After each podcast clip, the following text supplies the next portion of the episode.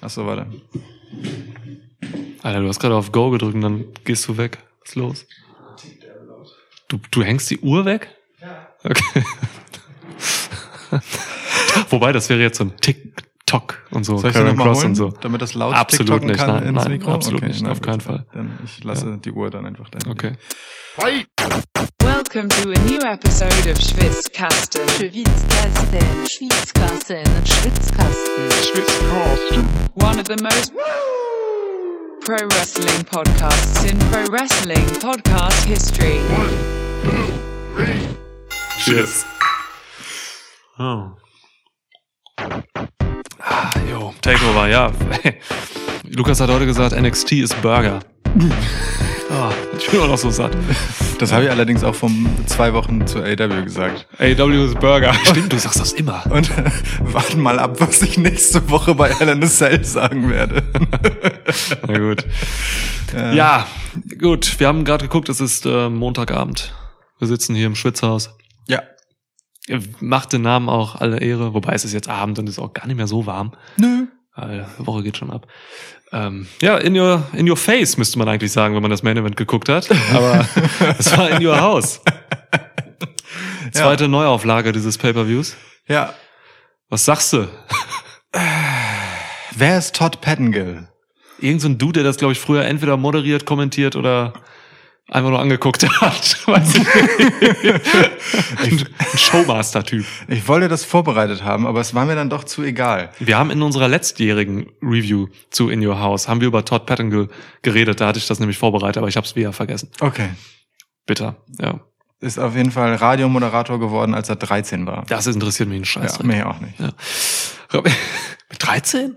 Steht hier. Interessiert mich doch ein bisschen. Quelle Wikipedia. Ja. Ja. Okay. Ähm, ja gut, wenn du die Frage nicht beantwortest, tue ich's. Das war das schwächste NXT Takeover, an das ich mich erinnere. Es war auf jeden Fall das schwächste NXT Takeover in Your House, an das ich mich erinnere. Ja. Nein, aber ich, ähm, es ist vielleicht auch keine. Dein ernster Blick sagt mir, du bist nicht zu Spaßen aufgelegt und möchtest kein Comic Relief auf diese sehr triste, traurige Feststellung deinerseits, bei der du tatsächlich recht haben magst. Ähm, es wurde viel gegähnt in der Mitte. Ey, voll, ja. Ja, genau. Es war eingerahmt von einem schönen Vorgarten, möchte ich sagen. Ja. So, ne? Das, das Haus. Ähm, aber alles, was so im Haus dann so im Erdgeschoss stattfand und so, und auch als es nach oben ging mit der Leiter und sowas, war schon schwere Kost, muss ich ganz ehrlich sagen. Und ne, Opener okay, Main Event grandios. Besprechen wir heute alles hier. Ja. Aber alles dazwischen, heiliger Gottesemblem. Was? Ähm, heiliges Gottesemblem müsste es heißen. Ich bin wirklich ein bisschen schockiert, wie schlecht dieses Takeover dann doch war im Vergleich zu anderen Takeovers. Das war stellenweise nicht mal gutes, solides Wrestling. So. Und das hat man eigentlich immer bekommen, bei jedem Takeover. Es gab schon genug Takeovers so in die letzten Jahre, wo man mal so gesagt hat, das war jetzt nicht so das Besondere, so. Da waren dann so zwei super Matches bei oder so, klar. Aber das war dann nicht so besonders vielleicht immer. Aber jetzt fehlte es sogar an dem, an der, an, an der Basis, an der Grundessenz. Nämlich, dass jedes Match halt irgendwie gutes Wrestling immerhin hat. Also da habe ich wirklich Schwächen gesehen bei, de, bei so ein paar Dingern hier. Das geht in meinen Kopf nicht rein. Man kann es fast schon bezeichnet finden, dass äh, William Regal dann am Ende des Events den Laden verlässt, darauf angesprochen, äh, was er denn zu dieser Veranstaltung zu sagen hat. Und resignierend den Kopf senkt und äh, sagt, vielleicht ist es Zeit für eine Veränderung nach all dieser Zeit. Nach diesem, das sagt er nicht, das sage ich, eher dunklen Fleck auf dem sonst so glanzvollen Take-Oeuvre.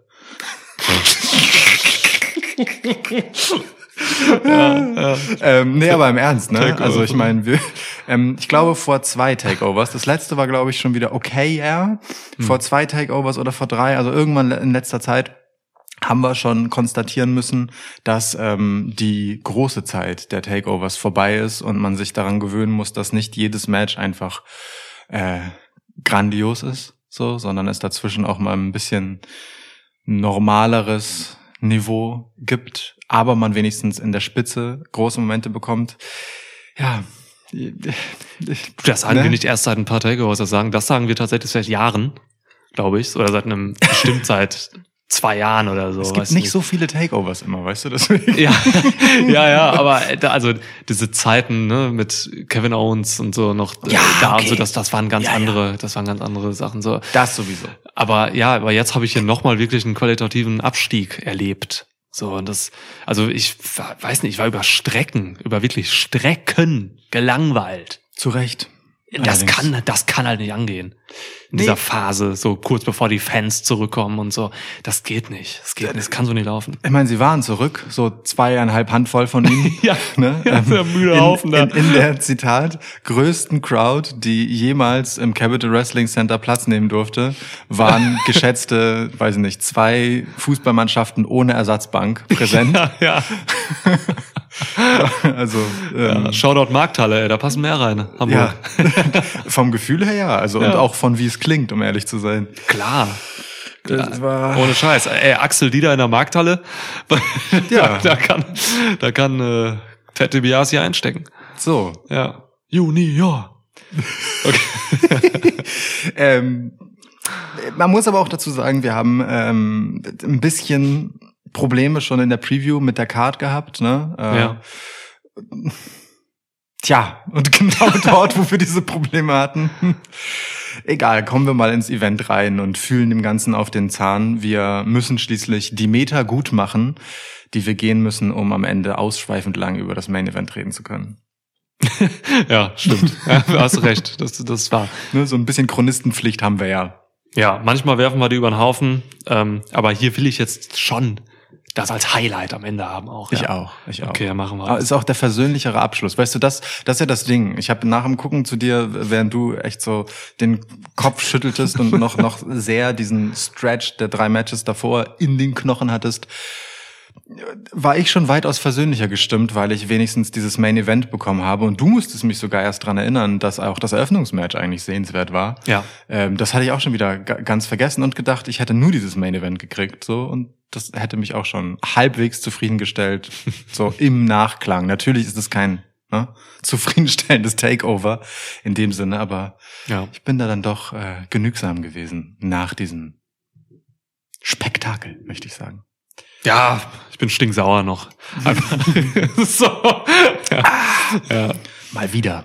NXT ist tatsächlich auch für mich wirklich so eine emotionale Geschichte einfach irgendwie, weil ich das so mein Anspruchsdenken und so an NXT ist auch einfach ein anderes, als wenn ich über ähm, Main Roster Pay-per-Views oder AW Shows rede oder so. Mhm. Ist, weil ich von NXT einfach immer da erwarte ich einfach mehr.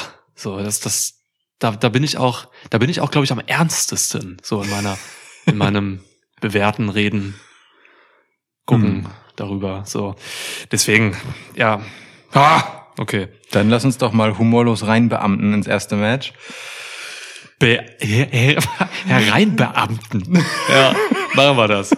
So, Ähm, Lukas, bitte setzen also Sie ich- sich. Wir haben hier ein Match zu besprechen. Genau, ich reiche hiermit einen Antrag ein auf, auf den, ähm, ich muss kurz gucken, den äh, nordamerikanischen Pass sowie den Tag Team Pass.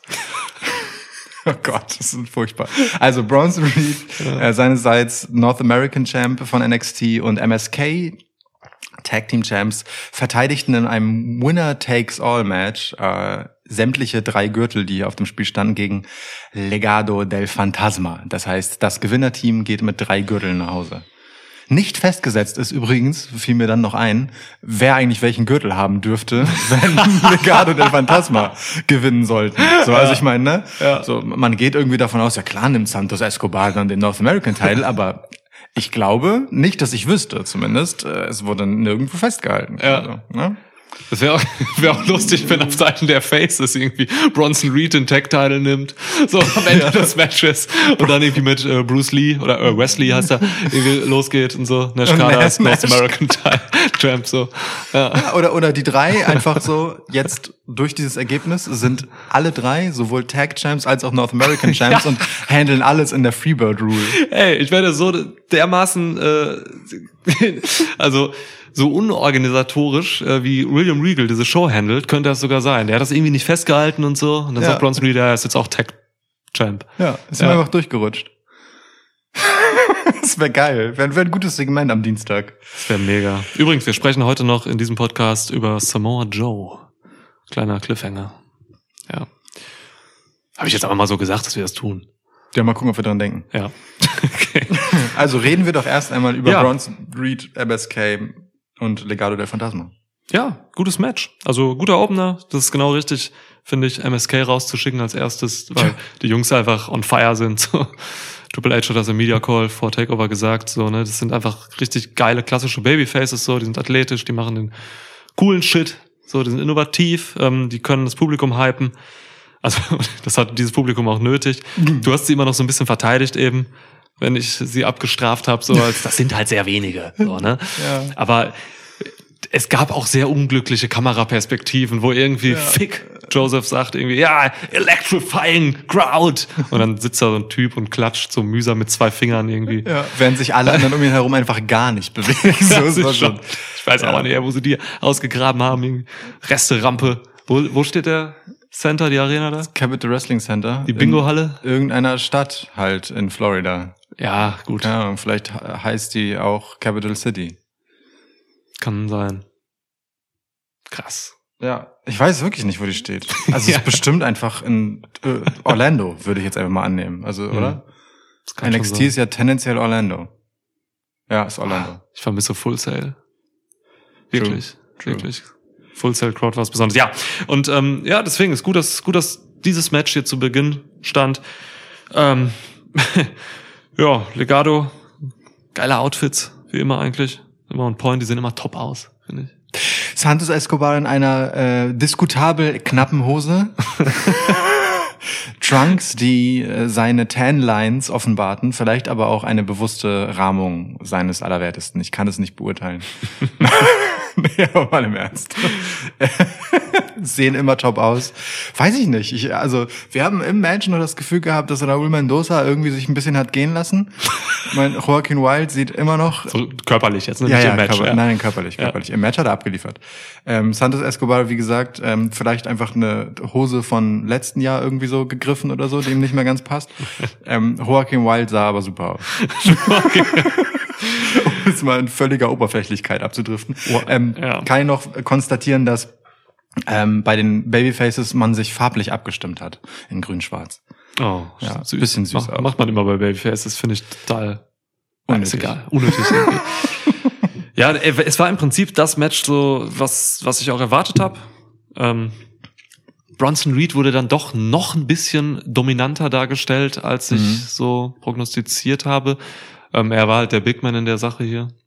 Ähm, Obviously. obviously hat seine, hat seine Nummer auch gut gemacht. Das ist immer lustig, ihr müsst mal darauf achten, Bronson Reed, der hat eigene Kameramänner, beziehungsweise die Kameramänner sellen sein Gewicht immer, wenn er irgendwelche Moves macht, legen sie die Kamera auf den Ring Apron und dann wackelt das alles ein bisschen. Und auch Nash Carter und Wesley haben das oversellt. Das, also, Wie lustig sowas. Das war wirklich sehr, sehr herrlich. Keine Äh. Danke, dass du mich darauf aufmerksam gemacht hast. Ganz am Ende beim Tsunami, also wir können vorwegnehmen, ne? die Faces haben verteidigt. Klar. Ähm, ganz am Ende beim Tsunami fliegen Nash Carter und Wesley halt beim Impact einfach auch noch so weg, ähm, als würde ein absurdes Erdbeben passieren. Ja.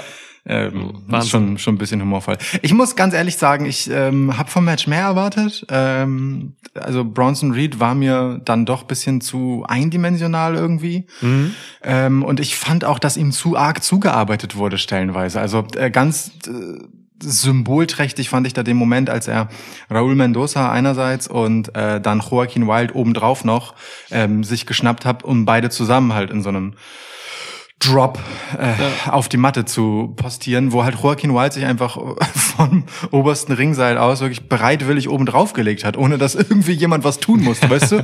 Bronson Reed hat nicht an ihm gezogen oder ihm keinen Strike gegeben, damit er da drauf fällt. Niemand hat von außen geholfen, der klettert da einfach so mit drauf, als wäre das voll die coole Idee und versucht dann auch nicht damit Raúl Mendoza aus der Situation zu befreien, sondern staged einfach einen Move.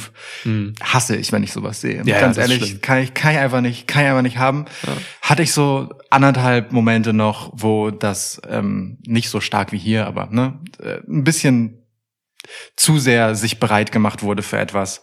Ähm, aber also muss einem jetzt auch nicht dringend stören und mega auffallen bei dem Match. Die hatten schon alle Bock. So, da war Energie drin, das war, das war gut zackig unterwegs, die Story war anständig durcherzählt, das war nicht zu lang, nicht zu kurz, war schon unterhaltsam. War jetzt aber eben nichts extrem Außergewöhnliches, Besonderes, so, ne? Von daher, ja, guter Opener ist okay, kann man so machen. Reed hatte Spaß. Also Reed hat sich hier wirklich gar keinen Zacken aus der Krone brechen lassen, so, ne? Das Ich stimmt. erinnere mich kaum an Phasen, wo er mal irgendwie gestrauchelt ist oder so. War eigentlich immer dominant. Mhm. Und das, das war eigentlich die einzige Aufgabe dieses Matches, äh, Bronson Reed wirklich stark dastehen zu lassen. Ja. Für MSK hat es insofern was gebracht, ähm, ja, dass sie einfach noch gefestigter wurden in ihrem Dasein als wirklich überathletisches Face-Team, das irgendwie Spaß macht. So ähm, Ja. war jetzt aber auch kein irrer Dienst für die beiden. So, ne? die haben halt einfach, die machen sich halt einfach durch das Wrestling, was die machen, äh, bringen die sich immer in eine Position, wo sie einfach offene Münder generieren. So und das ist cool. Das muss man genauso machen, wenn man so ein Team hat. Legado ging so ein bisschen, ja, weiß nicht, so ein bisschen unter die Räder gekommen, möchte ich fast sagen. Also Santos wurde mal irgendwann komplett weggesquasht. Das war so ein, so ein entscheidender Spot in diesem Match, ne? als Ja. er draußen stand und ähm, Bronson Reed ihn erneut quasi gegen die Apron und diesmal er durch die Apron, äh, nicht Apron, sondern die Barrikaden. Ringbarrikade gebrochen hat. So, das hat ihn dann auch rausgenommen und dann konnten die Faces gewinnen. So. Ähm, also die sahen jetzt, weiß ich nicht, ich hätte mir gewünscht, dass Legado vielleicht so ein bisschen stärker rauskommt, so ein bisschen mehr noch zeigt als so diese ein, zwei Dominanzphasen, die sie hatten. Ja, es hat auch sehr lang gedauert, bis das kam, ne? Also ähm, das Match war schon recht offensichtlich den äh, Faces hier auf den Leib geschrieben. Kann man jetzt auch gut finden und sagen, naja, Legado können sich das erlauben, weißt du? Haben den Status, dass das okay ist, dass das was wert ist, wenn ähm, man so einen Moment gegen sie hat oder so ein Momentum auch. Aber es stimmt schon, da ist wenig passiert. Also ich erinnere mich, Joaquin Wild hatte auf jeden Fall seine Momente. Raul Mendoza hatte, weiß ich gar nicht, ob der wirklich Momente hatte. Und ähm, bei Santos Escobar erinnere ich mich tatsächlich vor allem daran, ja, wobei doch alle hatten nacheinander einen Dive außer Santos. Ja, Also alle des Matches, es, ne? Es gab dieses Dive-Karussell, Genau. da sind alle durch halt Ja, so. Und ja. Bronson Reed äh, mit einem Suicide Dive ist halt auch eine Ansage so. Der Typ muss erstmal durch die Ringseile passen. Das ist tatsächlich anspruchsvoll. Wohl wahr.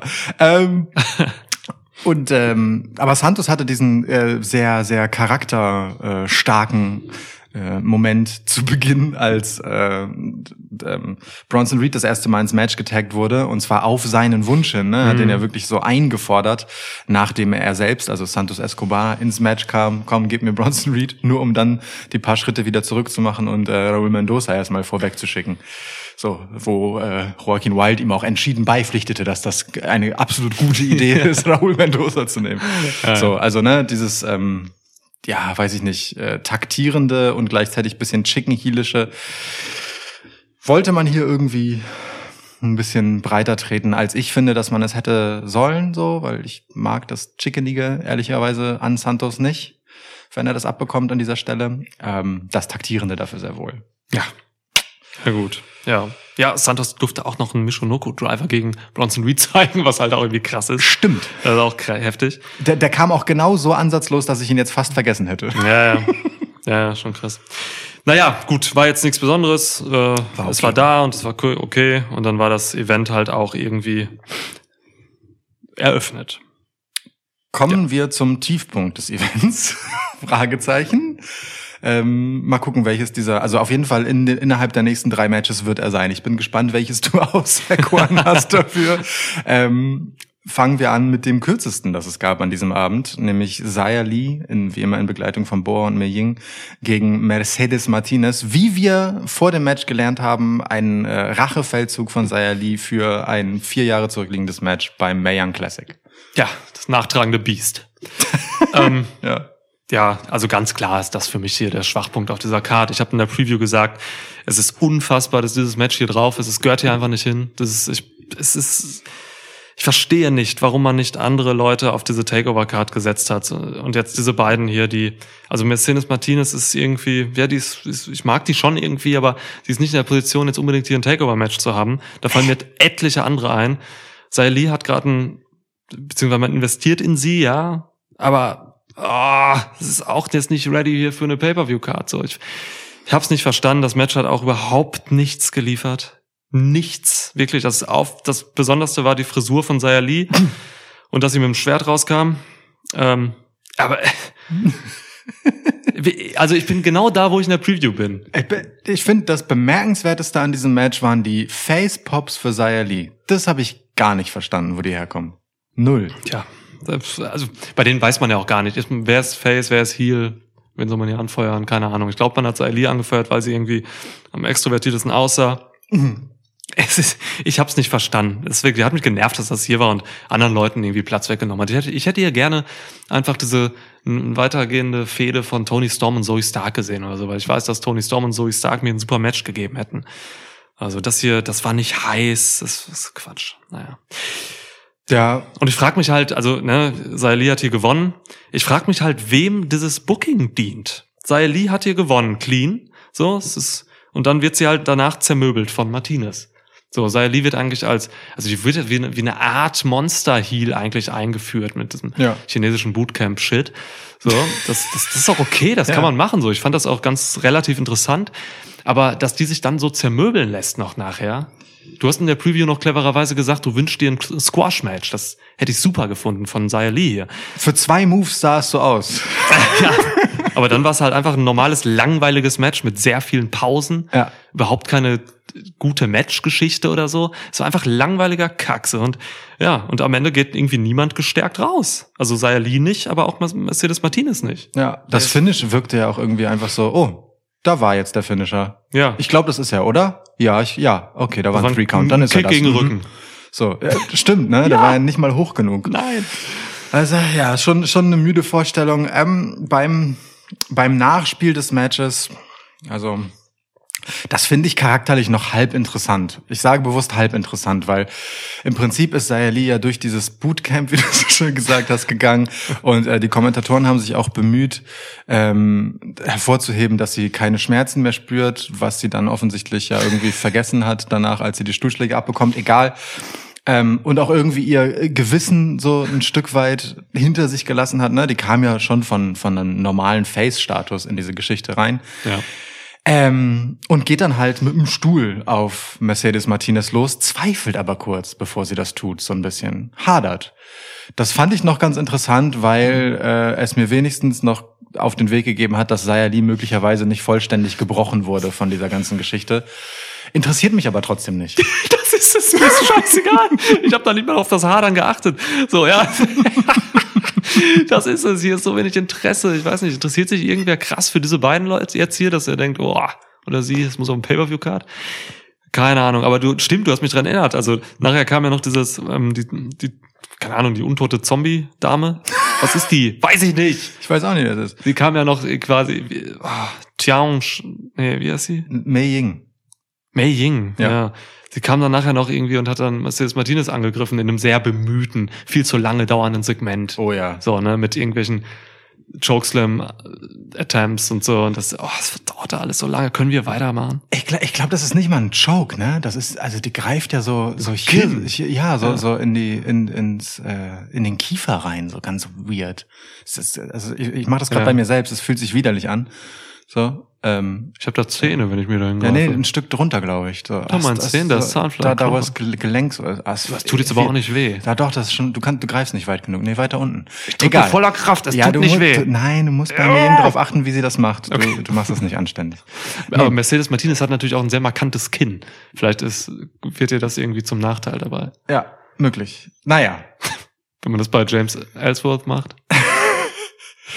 Das geht gar nicht, der Move bei ihm. Nee, ist nicht möglich. Erinnerst du Ähm, dich daran, dass ähm, AJ Styles oder, oder Dean Ambrose damals mal einen Chinlock an, wenn, ansetzen wollten nicht. gegen Ja. Ellsworth Ja. und es ging Und nicht, immer so abgerutscht sind. Ja. weil er kein Kinn hat. Das Geilste. Dass, dass uns dieses Match darauf gebracht hat, ist das Beste, was diesem Match passieren konnte. äh, ja, ja. Ähm, ich möchte sagen, Mercedes Martinez trotzdem Hut ab, ähm, hat hier auf jeden Fall die Scheiße rausgesellt aus der Nummer und ich meine damit einzig und allein diesen Chokeslam-mäßigen Wurf äh, von der Rampe runter. Chin Slam. Ja. So, gehen wir weiter zum Match, das Lass mich, lass mich noch kurz sagen, Boah sieht aus wie ein Kameramann. Jetzt, danke. Okay. Boa sieht aus wie jemand, der gerade Matrix geguckt hat, nichts verstanden und äh, morgen zum Karneval muss. so. Das sind meine zwei Cent dazu.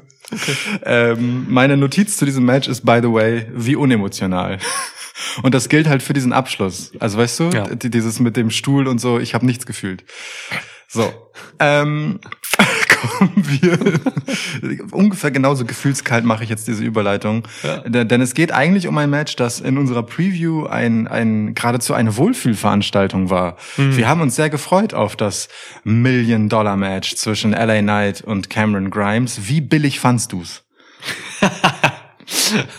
Ich meine, ähm, Sehr gut. Da war der obligatorische, mach das nicht, während ich trinke, du Wichser-Moment. ja. Ähm, tatsächlich war das so das Match. äh, Du hast noch gesagt in der Preview, das Match mit der am sorgfältigsten auserzähltesten äh, Story so dahinter. Ne? Tja. Das war richtig lange angesetzt. Das war mit tollen Charakteren gespickt. Herrliche Vignetten bei der Go Home NXT. Und dann kriegen wir ja so ein scheiß Leiter-Match hingerotzt, ohne jeglichen Esprit. Ich hab, ab der Hälfte habe ich gedacht, dass LA Knight verletzt ist, so, weil da auch sehr viele Absprachen stattfanden zwischen Ref und LA Knight und LA Knight hat auch was zu Grimes gesagt. Oh, das war früher. Du hast wirklich sehr früh damit schon angefangen. früh, ja, ja. ja, also echt. Ey, ich weiß nicht, was da los war. Also, das war das langweiligste Leitermatch, an das ich mich erinnere. Und dass ich das sage bei einem Takeover-Match, widert mich an. Ah, schmerzhaft. Ja, also ohne Scheiß. Hier ist nichts Besonderes passiert. Es gab natürlich so diese zwei, drei Spots, die irgendwie hart waren. So, die, die gibt's halt immer auch bei schlechten Matches, wenn Leitern im Spiel sind. Aber nichts war innovativ. Hier war keine, und das ist eigentlich mein größter Kritikpunkt, hier war kaum Charakterarbeit von diesen beiden Leuten da. Mhm. Ja. Also hin und wieder hat mal irgendwer gesagt, to the moon. So. Und das war's. Dann ist Ellen Knight ist, glaube ich, mal einmal zu Tete Biasi gegangen, hat irgendwas gesagt, aber Ja. er komisch unsicher in die Kamera geguckt und so. Der sagte, äh, sieht das für dich wie ein äh, Million-Dollar-Champ aus? Ja, richtig So. geiler Trash-Talk, Ellen Ja. Knight, Mann. Du, Eli Drake hätte das anders gemacht. Also, der- der Mann kann Trash-Talken, wie kaum ein anderer. Ellen Knight kann Trash-Talk eigentlich so, ne, das geht so in Richtung Kevin Owens und so, aber das war zu wenig hier alles. Das war alles zu wenig. Ich will diese Charaktere glänzen sehen. Die müssen nicht mal gut wresteln. Die müssen mir einfach nur zeigen, dass sie charakterlich total gefestigt in diesem Match stehen, weil das, dieses ganze Match basiert auf zwei großartigen Charakteren, von dem einer halt völlig großartig ist. So, und das war zu wenig. Bin genervt. Das war vor allem zu wenig für einen Titel, der ehrlicherweise ja auch nichts mit Wrestling zu tun hat. Das ist jetzt hart gesagt, ne? Aber das, der halt wirklich vor allem einfach äh, ein Charaktertitel ist, so, ne? Ja. Also den bekommst du ja wirklich, um mit diesem Titel nicht großes Wrestling zu zeigen und ihn als Champ zu verteidigen und an dir sollen sich die Besten messen, sondern um halt ein Penner zu sein. So. Ja. Um einfach ein herablassendes Arschloch zu sein. So. Das, Ja. das strahlt dieser Titel aus. Und witzigerweise war genau davon, was es halt braucht, um der Million-Dollar-Champ zu sein, schmerzhaft wenig in diesem Match untergebracht. So. Mhm. Fürchterlich, fürchterlich traurig. Ja, ist wirklich, wirklich, ich finde es wirklich traurig, weil das Potenzial ist so groß. Also die Vorbereitung hat so viel, äh, so viel, ja, auch schon Potenzial gezeigt. So, das wurde halt nicht in den Ring übertragen jetzt hier. Und Tete Biasi sah auch ein bisschen gelangweilt aus zwischenzeitlich. Ja, aber was hat, also ganz ehrlich, ne, sitzt er da auf so einem durchschnittlichen Kommentatorendrehstuhl an der Ringseite. Also das war, das war definitiv kein Million-Dollar-Seat. Warum Nee. hatte der nicht eine Loge? Okay, weil es dem Capital Wrestling Center nicht gibt, aber warum hat man ihm nicht eine Loge gebaut? Ich meine, guck mal hier, Mei, Mei Ying oder wie sie heißt, hat ja, Ja. diesen Thron und so. Da Genau. hätte man auch so ein Ding für. Und Triple H hat doch auch immer noch einen Thron irgendwie im Hinterstübchen. Ja, so ein äh, Totenschädel besetzt. Wobei, nee, den hat Cody ja kaputt gemacht. Ach ja, stimmt. Ah. Spektakulär. Ja. nee, aber im Ernst, also auch Ted DiBiase hat hier nicht besonders viel dazu getan. Ne? Also Ja. auch als auch als LA Knight zu ihm hinging, um um das äh, zu diesen einen Moment wenigstens zu haben Mhm. ähm, und, und diesen sehr oberflächlichen Satz zu ihm zu sagen, ob Cameron Grimes für ihn denn aussehe wie ein Million Dollar Champ, hat hat er einfach nur mit den Schultern gezuckt, so Ja. als würde er sich auch gerade denken. "B- Bro, LA, if this is even your real name. Is Ja, that ja. your character work now? No So. selling Tete Biasi. Ja, halt wirklich. Also auch ein bisschen zu Recht. Ja. Ach ja. Am Ende fliegt äh, Grimes hier von der Leiter geschubst äh, auf eine andere Leiter. Die auf draußen. einer anderen Leiter noch die befestigt auf einer war. anderen Leiter waren. Das ist so ein typischer Spot, den habe ich schon 19 Mal gesehen. So, und dann kann sich ähm, Knight halt den Titel holen. Ja. Vorher ist Grimes mal noch irgendwann, du hast gesagt, Cameron Climbs, ähm, nochmal so einen Pfosten hochgeklettert in aller Not und nochmal runtergesprungen. Die Kommentatoren wurden nicht müde zu sagen, wie hoch denn das war. Und, So, wie, weißt du, und wie Quatsch das halt war. es war halt jetzt nicht sonderlich hoch. Es war ein relativ, das war, ein- das war generell auch ein sehr safes Match. Ja. Also ja, ne, ja. das ist, einmal ist ähm, LA Knight ja auch übers Ringseil irgendwie nach draußen auf so eine Leiter, die auf dem Apron lag, geflogen.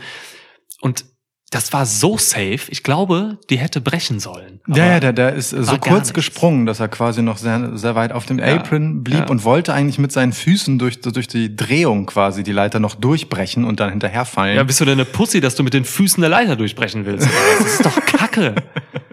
Ja, dann geh nicht in Leitermatch, ne? Ja. Aber wir wissen nicht, was er hatte. Also ganz am Ende des Matches konnte man sehen, dass er irgendwie so, so Blutspritzer, ähm, so verwischtes Blut auch irgendwie am Rücken hatte. Mhm. Die Wunde konnte man nicht sehen. Keine Ahnung, vielleicht war er wirklich zwischendurch verletzt worden oder so. Keine Ahnung. Ähm, also weird irgendwie. Ja. Weirdes Match ein bisschen. Ähm, ich, ich hatte auch das Gefühl, dass man nicht so richtig investiert war dann doch.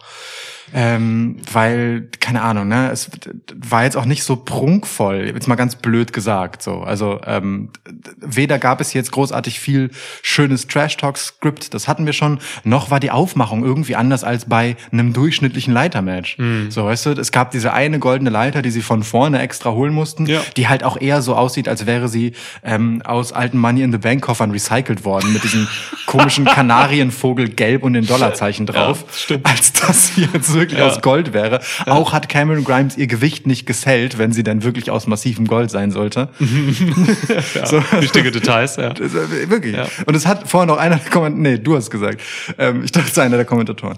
Ähm, Irgendwo bin ich ja auch ein Kommentator. im Prinzip ja. Also, äh, also weiß ich nicht. Irgendwie war in dem Match jetzt weniger Liebe drin als in den Wochen des Aufbaus vorher. Und das ist ehrlicherweise immer etwas, das finde ich extra schlimm. Weißt du, wenn ich in eine Geschichte investiert bin, weil die mich über Wochen gut unterhalten hat und dann ist halt der Payoff bei diesem Match nicht da. Ja, Das ist Kacke. genau, lieber andersrum. Ja, voll. Ne? Das macht WWE ja tatsächlich hin und wieder mal bei so ein paar Zwischen-Pay-Per-Views, dass der Aufbau, die Storylines bei Raw und SmackDown totaler Müll sind und dann denken sich diese Leute äh, im Ring, okay, beim Pay-Per-View liefern wir jetzt einfach mal ab. So, Genau. Das hatten wir bei irgendeinem, weiß nicht, ob es Backlash war oder irgendwas davor. nee, Bobby. Lashley, Braun Strowman und Drew McIntyre. Ja, ja, genau. Das war im Ring dann einfach nice. Absolut. So, Verrückt. Braun Strowman, ey, der Penner. Die ganze Zeit gibt er gerade irgendwelche Fotos auf, äh, in den sozialen Medien, wie er mit irgendwelchen Tieren irgendwelche Abenteuersachen macht. Ist er, ist er auf einem Elefanten geritten, äh, beziehungsweise der Elefant hat ihn quasi vorne hochgeworfen in einem See. Was soll denn das? Ja, es ist nicht ganz klar, was für ein Move er bei dem Elefanten dann ansetzt. Es könnte ein Canadian Destroyer sein von Ja. Braun Strowman gegen den Elefanten. so, nicht ganz eindeutig sichtbar. Ne? ja. Ein Falken hat er auf dem Kopf. Also, ja, stimmt. Das ist auch crazy. Alter, Vater. Ja, von Braun Strowman werden wir noch viel erwarten können. Adam Scher. Ja. Ähm, ich möchte noch, apropos sehr safes Match, also es gab so einen Move, der war echt hässlich. Also hässlich im Sinne von äh, genau so gedacht und war halt wirklich so dieses gute alte Leiter-Match-Momentchen, wo man sich denkt, ah, ah, ah, muss das sein, nämlich auf die seitlich aufgestellte Leiter, äh, einfach ein Cutter. Das war ein Neckbreaker. Stimmt, ja. stimmt, richtig, Ja. genau, weil mit dem Rücken voran, deswegen extra Ja. ekelhaft, ähm, von LA Knight gegen Cameron Grimes. Widerlich. Das hat mir gut gefallen auf die Art, wie es mir halt ähm, beim Zusehen Schmerzen bereitet, weißt du? Ja, das, genau. das brauchen Leitermatches. Ja. Ja, voll. Naja, gut. Schade. Ey, komm, gehen wir weiter. Ja, aber warte mal. LA Was Knight willst du denn noch über- Ich, ich will jetzt kurz, weil, weil du dir offensichtlich darüber keine Gedanken gemacht hast, denn du hast dieses Match ja falsch getippt, im Gegensatz zu mir. ähm, LA Knight jetzt als Million-Dollar-Champ. Auf einer Skala von eins bis eine Million, wobei eine Million sehr gut ist und eins halt wenig Geld. Ja. Wie, wie viel äh, Geld wert? Nee, wo, wo, wo ist der, wo, warte, wo ist der Kurs? Wo steht der Kurs von LA Knight mit diesem Gürtel? Eins bis eine Million. Mhm. Ich sage 678.599. Ja, ist ja gut, das ist überdurchschnittlich. Es ist überdurchschnittlich, weil ich halt eben weiß, dass LA Knight ja eigentlich tatsächlich hervorragendes Charaktergame Mhm. spielen kann. So und ähm, da sehe ich schon viel Mögliches. Ja, ich leg noch einen 20 drauf. Ja, noch 20 drauf. Wenn du mir jetzt die Zahlen nennst, bist du krass. 600. äh, Keine Ahnung, ich hab dir nicht zugehört. Okay. nicht genau genug. Ich hätte es mitschreiben sollen, Ja, verdammt. das war ein Fehler. Anfängerfehler. Da bin ich einfach aufgelaufen. Was ist ne? mit Schwitzstats? Ja, naja, also ich meine, dadurch, dass das Match jetzt so teuer war, naja, komm, ist scheiße, Oh ich mal jetzt keinen Spruch auf. mitgehalten und so ein Azubis. Bitte. Wir haben uns letztens irgendeine Geschichte ausgedacht, warum die nicht mehr da sind, aber ich weiß es nicht mehr. Nein, das ist CIA-Sache, war das. Oh, oh Also, Gott, ne? ja, stimmt, verdammt, der verbotene Schwitzkasten. Genau. Ja, Hit Ja, ja. Row kam dann. eine gute Überleitung. Geht immer. Ja. Haben Werbung gemacht für Merch. Toll. Ja, nein, ging vorher um Geld, ging dann auch um Geld. Ja.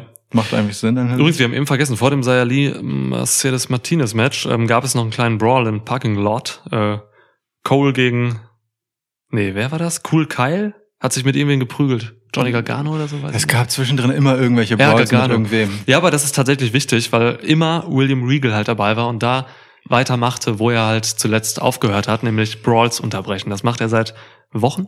Ja. Das ist einfach alles, also ne, das symbolisiert halt das Chaos bei NXT, so, das dann in diesem Ende kulminierte, auf das wir später zu sprechen kommen mit Regal. So, aber hier gab's dann jetzt halt auch den nächsten nach diesem Match, äh, nämlich ähm, Pete Dunne und Karrion Cross brawlen einfach random irgendwie backstage und Regal muss sie halt dann muss sich wieder reinwerfen. Ich habe mir witzigerweise, merke ich gerade, also ich mache mir selten Notizen zu äh, diesen Zwischengeplänkeln, die in, äh, zwischen den Matches halt passieren, wenn da noch so Backstage-Einspieler oder sowas sind. Aber hier habe ich es gemacht, nämlich nach dieser sehr müden Vorstellung, ähm, Zaya Lee und Mercedes Martinez und dann halt Grimes gegen LA Knight, habe ich mir wirklich aufgeschrieben. William Regal, most intense man in NXT. also das ist ja wirklich, Ja, ne? Also ja, mit was der für ein Gesicht zieht und wie er mit vollem Körpereinsatz in diese Brawls reingeht. Ja. Einfach, äh, dem, äh, dem, ich glaube ihm jeden Wutanfall. Absolut. Ja. William Regal. Ich wäre wirklich traurig, wenn er geht. Also wenn er wirklich als, als TV-Figur verschwinden würde, das, das wäre schon schade, Mann. Ja, das wäre wirklich schade. Das wäre bitter. ich mag und schätze William Regal wirklich sehr, sehr, sehr für das, was er in NXT verkörpert hat. So, so ein, so ein, weißt du, so eine richtig gestandene, ähm, auf unekelhafte Weise als Autoritätsfigur akzeptierte Managerpersönlichkeit. Ja. Das hast du sonst einfach nicht. ja, nicht so ein weichgespülter äh, Face-GM oder so, sondern einfach so ein Typ.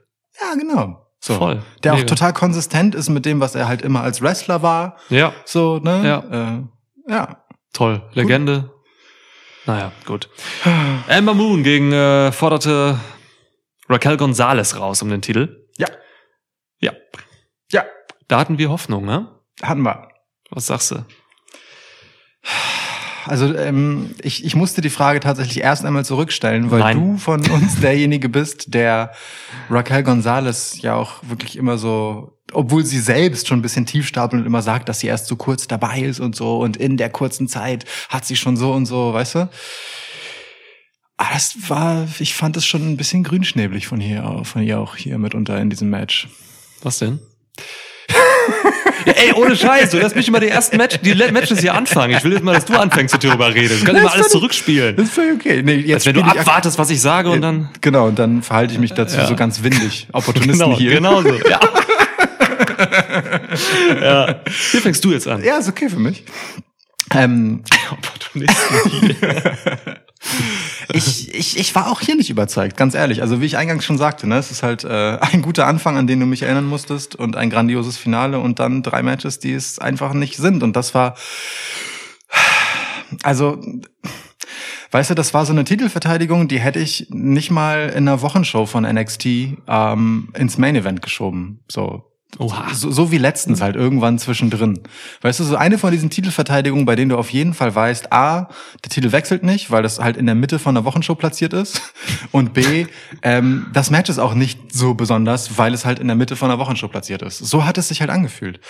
Und ich hatte mehrere Momente, wo ich einfach meine Probleme mit Raquel Gonzalez, ähm, ehrlich gesagt, vor allem hatte, wo Dinge zu lange gedauert haben, wo wo ich ihr ihre Emotionen na, nicht geglaubt habe oder sie halt fehl am Platz äh, fand für ihren Charakter, weißt du, wo sie ähm, sie hat irgendwie so ein, so ein vom zweiten Ringseil äh, einen Suplex gezeigt gegen Ember Moon, also nicht mal einen vollen Superplex, sondern vom zweiten Ringseil, hat danach gecovert und saß dann halt eine gefühlte Dreiviertelstunde im Ring ähm, und hat halt einfach völlig entgeistert geguckt, als wäre das nicht das Normalste der Welt, dass nach so einem Moon äh, Move, äh, Ember Move, Moon, ähm, To the moon! ähm, auskickt, so, weißt du, d- die ja nun wirklich niemand ist, ähm, von der man nicht häufiger die Geschichte ihrer Leidensfähigkeit inszeniert und erzählt. Ähm, d- also wirklich so lang dieser Blick, wo sie doch einfach das überspielen könnte mit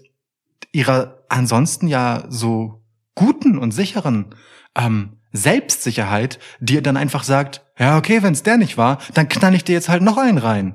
Was willst du denn von mir, du kleine Fliege? Ja. So, und ähm, sie hat halt realistisch wahrscheinlich eine halbe Minute gebraucht, um das selber zu merken und in diesen Modus umzuschalten. Weil der erste ergab für mich an der Stelle einfach nicht wirklich Sinn. So, ähm, ja, und dann gab es noch so ein, so, ein, so ein paar Momente einfach, wo es ein bisschen langsam war, wo ich das Gefühl hatte, sie kriegt Ember Moon nicht richtig zu greifen. Da weiß man ja immer nicht, ne? Wer ist da jetzt schuld dran? Wer rutscht hier wem weg und so. Äh, Ja. Das, da gehören auch immer zwei zu. Aber bei mir blieb halt irgendwie hängen. Ich habe Raquel Gonzalez einfach dominanter und besser in Erinnerung als in diesem Match. Und das wundert mich halt schon, weil Ember Moon einfach echt gut ist. So. Mhm. Ember Moon ist, ähm, ja, ich, ich versuche, also ich habe es ähnlich wahrgenommen. Ich, ich würde nicht so weit gehen, dass ich sagen würde, das hätte auch in einer NXT-Episode stattfinden können, dieses Match. Das war schon irgendwo Pay-Per-View-Kaliber von dem, was man sich vorgenommen hat. Okay, mhm. So von der Story, die man erzählen will, hätte das so, wäre das ein bisschen zu viel gewesen für eine NXT-Episode, finde ich. Check ich, okay. Mhm. Aber die Umsetzung, äh, ich frage mich halt, welchen Teil Ember Moon dabei so spielt. Ember Moon ist, glaube ich, nicht einfach zu handeln, generell als Gegnerin. Die ist, das ist für einen Zuschauer schön, aber für manche Wrestlerinnen ist es, glaube ich, nicht so cool. Die ist super unkonventionell tatsächlich. Die bewegt sich ein bisschen anders. Also die hat, die hat nicht diese typischen Tempowechsel, so, die, die andere haben. Also, die ist manchmal, manchmal bewegt sich, ich weiß gar nicht, wie ich das erklären soll. Sie bewegt sich manchmal so, so ohne System, nicht nach einer Formel. Das ist ganz komisch. Also Emma Moon ist, glaube ich, anspruchsvoll als Gegnerin.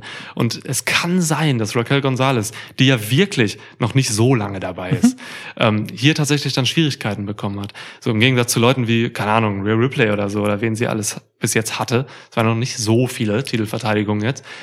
Ähm, die irgendwie einfacher zu nehmen sind. So, da weiß man, was man hat. So, da ist es, Ember Moon ist da schon anspruchsvoll. Ähm, die hat auch eine komische Offensive. Die ist so, Ja, ja. Moon kommt halt von irgendwo immer und ist relativ schnell auf einmal. Ja. Ähm, das ist schon, die ist halt ein, ein Derwisch, so. Ich, ich, ich Ja. liebe Ember Moon dafür. Aber ich glaube, das könnte dazu geführt haben, so dieser Stil von Moon, dass Gonzales damit einfach noch nicht so firm war. Weiß ich nicht. Also ich habe auch einfach mehr erwartet so von Sachen Chemistry und so. Das schlampig teilweise, ja. Die Power Moves kamen eigentlich ganz gut soweit, weil Emma Moon die auch nimmt. So, so Ja. dieses Finale zum Beispiel, letzten, bis es dann zum Finisher kam, so, da war auch Raquel Gonzalez wieder da, wo, Ja. wo sie eigentlich hingehört, was du vermisst hast davor, so, ne, dieses, dass sie halt kompromisslos einfach weiß, wer sie ist und dann eben durchzieht, so. Ja, voll. Ähm, und nicht dieses komische, zweifelnde, weiß ich nicht, so, das, das passt tatsächlich nicht gut zu ihr, das hatte sie auch vorher nicht so gezeigt. Ja, Und warum dann gegen Ember Moon, weißt du? Also, Ja. ne, ähm, jetzt bei allem Respekt, aber sie ist jetzt niemand, der, klar, ne, sie hat die Tag Team Titel gehalten und die ja auch, Raquel Gonzalez und Dakota Kai abgenommen. Ist ja schon was wert, so.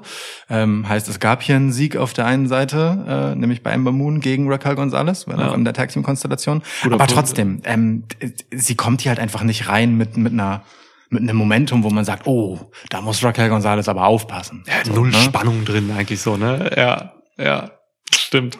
Ach ja, na und dann gab's noch diesen Moment vor dem, also bevor das Finish-Segment gut wird, gibt es halt so diese Geschichte und die, das meine ich halt, wenn ich sage, man weiß halt nicht, wer so richtig Schuld hat, den Build-up zum Eclipse. Ähm, Mhm. wo, äh, ich, also ich, wenn ich mich richtig erinnere, dann wollte Raquel Gonzalez ihren Finisher zeigen, ne? also diese äh, One-Arm Powerbomb und äh, Ember Moon flippt sich da irgendwie runter in so einen Stunner ähm, und dann liegt Raquel Gonzalez also im Prinzip so zur einen Ringecke zeigend, sehr weit weg, auf jeden Fall, ziemlich genau in der Mitte des Rings. Und Amber Moon geht entweder zur falschen Ringecke oder positioniert Raquel Gonzalez nicht. Mhm. Ähm, jedenfalls muss die halt gefühlte fünf Meter, in Wirklichkeit ein Meter, sich in Position bringen, um danach den Eclipse zu fangen. Nun ist der Eclipse ja ein Move, den man gegen einen stehenden oder kauernden Gegner macht oder Gegnerin in diesem Fall. Das heißt, es ist eh zu erwarten, dass sich jemand bewegt, aber also sie muss ja mindestens aufstehen. Aber Raquel Gonzalez hat sich einfach so deutlich aufgerichtet, einmal umgedreht und positioniert für Ja. diesen Move, dass da einfach so viel flöten geht für mich, ähm, weil es so gestaged ist, dass, Mhm. dass ich mich darüber ärgere. So und es fällt mir halt schwer zu sagen an der Stelle, da hätte Amber Moon ähm, Raquel Gonzalez hinzerren müssen oder so, weil sie bleibt ja nicht liegen wie für ein Frog Splash, sondern sie muss aufstehen. Und das muss Raquel Gonzalez an der Stelle glaubwürdiger machen, dass sie da irgendwie hintaumelt oder so, um dann den Eclipse zu nehmen. Ich sehe gerade So. Candice LeRae mal irgendwann so richtig taumeln. Die war immer in Bewegung, aber dann im letzten Moment für den Eclipse genau da, wo sie hingehört. Genau, auch so mit um gesenktem. Haupt und so, ne? Genau, das das macht, ja. macht, macht Candice LeRae ganz hervorragend für solche Sachen. Aber auch das wieder, ne? Ember Moon ist anspruchsvoll, Ja, glaube ich. klar. Auch dieser Move so, dass, dass sie diesen Finisher hat, so, ne? Das ist, das ist anspruchsvoll. Das, diese Finisher, die man halt echt so ultra inszenieren muss, ne? Wo so viel richtig gehen muss. Ja. So, das Ja. ist, das, die sind äh, schwierig, die sind schwierig. Und dann nimmt Raquel ihn ja gut und dann liegt sie ja auch perfekt, äh, um dann von Dakota Kai gerettet zu werden, die das Bein von Raquel Gonzalez ja nur so hoch wirft aufs Ringseil. Also Ja. wirklich so Ja. nicht einmal eine Sekunde lang berührt. Da hätte selbst ein schnell blickender Ref nichts erkennen können. Ja. so wie sie das Bein da hochschmeißt. Dann war auch wieder alles okay und dann startet auch so ein Segment, wo alles cool ist. Aber ne, es gab halt diese zwei Stolperer, ähm, bei denen ich so bin. Hm, ach, schade eigentlich so. Shotzi Blackheart hat dann irgendwann äh, Dakota Kai Ach ja, eliminiert, beziehungsweise sie sind rausgebrawlt. Um das zu lösen, hatten wir vorher gesehen. stimmt. Ähm, ja, gut. Am Ende gibt's noch einen schönen DDT nach draußen Ja. auf der Rampe gegen Raquel Gonzalez. Ähm, dann dauert's ein bisschen zu lange, bis Emma, also Emma Moon versucht sie dann reinzuziehen, aber Dead weight. ja, dead, dead weight. Seine Kante Gonzalez, das hat sie dann, das dauerte dann zu lange quasi im Match so. Und dann konnte sie sich wieder fangen. Am Ende gab's sie, wie heißt sie? Chingoya? Chingona? Ch Chiquita? Chiquita Chi Powerbomb? nennen, mal- nennen wir es Chiquita Powerbomb. Chiquita, Chiquita Powerbomb, ja. Einfach gesponsert von Bananen. Absolut. ja, stark. Okay. Ja, und dann war ja halt Ende. Und dann rotzt sie die auch richtig geil hin, ne? Also Das ist, Ja. das ist schon ein schöner Finisher für sie. Ja, Diese und äh, Powerbomb. wie sie Amber Moon auch hochreißt, wie Amber Moon sich dann da reindreht und das Bein über die Schulter legt, das war dann Ja, ja. richtig schön eingeleiteter Finisher. Da brechen sich dann auch beide überhaupt keinen Zacken aus der Krone. Es war Konter aus dem Eclipse auch tatsächlich. Also richtig schön. ja, ja. Ja, okay. Also hier war deutlich mehr drin. Ähm, Leider. mit dem Talent, was man hier hat. Ja. Aber manchmal ist es halt so. Aber es ist auch okay, ne? Also wenn dir das passiert äh, auf dieser Bühne und so, also als Raquel Gonzalez jetzt, dann dann ist das völlig okayes Lehrgeld, so und Hm. die wird das auch wurmen und dann ähm, ist das schon auch gut für ihren weiteren Weg, wenn es dann zwischendurch mal so einen kleinen Bump unterwegs gab. Man muss sich da jetzt auch nicht Sorgen machen, glaube ich. Die wird daraus lernen. So. Also sie ist weiterhin für mich eine der besten Big Women der Welt äh, momentan. Äh, aber ja, ich bin da so ein bisschen weniger gnädig als du, weil ich sage halt ganz stumpf, wenn du ein Champ bist, dann musst du immer abliefern. Sehe ich. Sonst darfst du kein Champ sein. Ja, sehe ich. So. Sehe ich. Wenn dann mal so zwei, drei Sachen nicht cool laufen oder so, das kann immer passieren. Aber dann will ich eigentlich, dass ein Match an sich immer gut wird bei einem Takeover, so gegen eine talentierte Wrestlerin. Schwierig. Schwierig, schwierig. Ja. So, dann äh, gucken wir doch mal, wie sich der große NXT-Champ trug im Fatal Five-Way-Match.